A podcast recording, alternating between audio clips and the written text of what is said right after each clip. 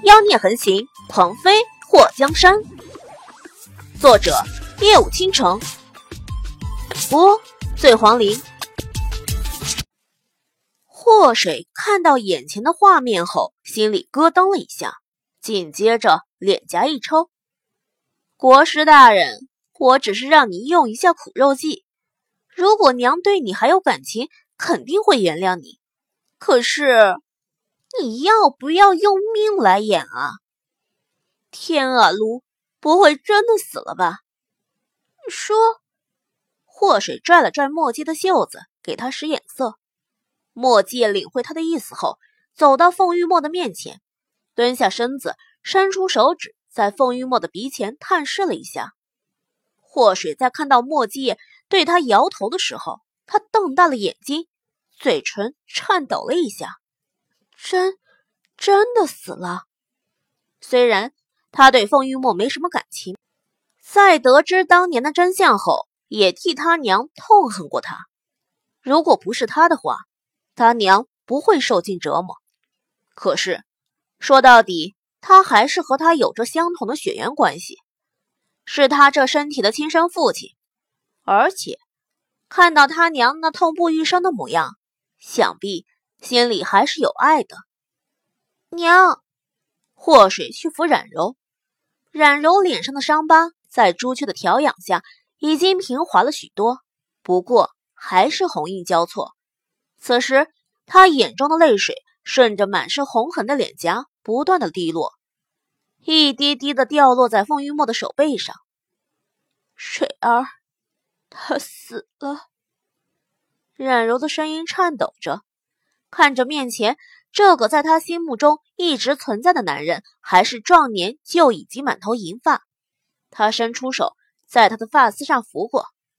祸水眼中浮现银光，娘，他的无心之举却害了你这么多年，他心中有愧，他这是想用他的命来偿还他欠你的情，你不要伤心难过。这都是他应该还你的，他自作自受。水儿，他是你爹，你不能这样说的。冉柔抓住凤玉墨的手，哭得伤心。墨迹也抬起头看了霍水一眼，他发现他眼中的泪光，不由得眉头一蹙，露出不满的表情，对着霍水指了指肚子。祸水自然知道墨迹是在提醒他小心孩子，他对着墨迹挑了挑眉毛，蹲在冉柔的身边，伸出手抱住冉柔的肩膀：“娘，人已经死了，就算我认了他当爹，他也不知道。”“是啊，人都已经死了，他怎么会知道？”冉柔眼眸空洞的看着风玉墨。当年，你误会和你在一起的女人是冉玉，你觉得对不住你的兄长，所以你闭关来逃避。我一直在怨恨你，怨恨你对我无情，怨恨你在我最无助的时候不在我的身边，怨恨因为你的不管不顾，害得水儿一出生。就要受苦，可是我从来没去想过你遇到了什么事情。娘，祸水诧异的看着冉柔，发现冉柔的脸上浮现一抹痛楚。玉墨哥哥，都到了这个年纪，我还这样叫你，小兵们听到了都会笑话我。冉柔露出一丝苦笑。我们不会。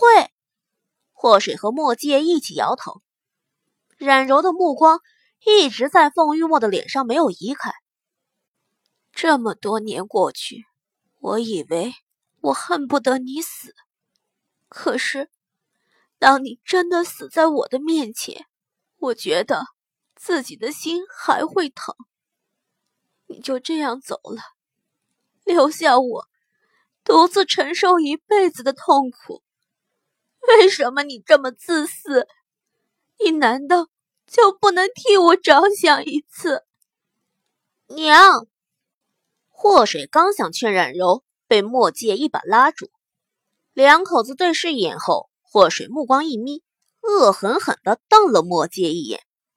冉柔看了祸水一眼，水儿，明天你们回大齐国吧。嗯。祸水刚刚应了一声，不过突然觉得很不对劲儿。娘，你说什么呢？你呢？你不和我们一起走吗？冉柔抓着凤玉墨的手。我十岁认识他，十五岁离开他。不管发生了什么事情，可是这么多年，我心里一直有他。虽然我恨他。可他已经不在了，就让我陪着他一起走吧。祸水还没领会冉柔的意思，就看到冉柔动作非常快的从地上捡起了伤了凤玉墨的匕首，然后抹向自己的脖子。娘，祸水不知道是不是惊吓过度，根本来不及去拉冉柔，而莫继业也在一旁傻了。谁能想到？之前还恨得要死要活的冤家，如今却要生死相伴呢。柔儿，已经死了的凤玉墨用手掌握住了冉柔手中的匕首，完全不顾手指被锋利的匕首割破，鲜血一滴滴的滑落，染红了地面。冉柔的目光微微的一顿：“你骗我！”凤玉墨苍白的脸上露出一抹尴尬。求救的看着祸水，冉柔看向祸水，水儿，你竟然和他一起骗娘？祸水干笑了两声，说：“我肚子好疼。”墨界一把抱起祸水，哎呀，肚子怎么突然疼了？叔带你去找邪医。说完，一阵风似的冲出了房门，看到狼狈而逃的女儿和女婿。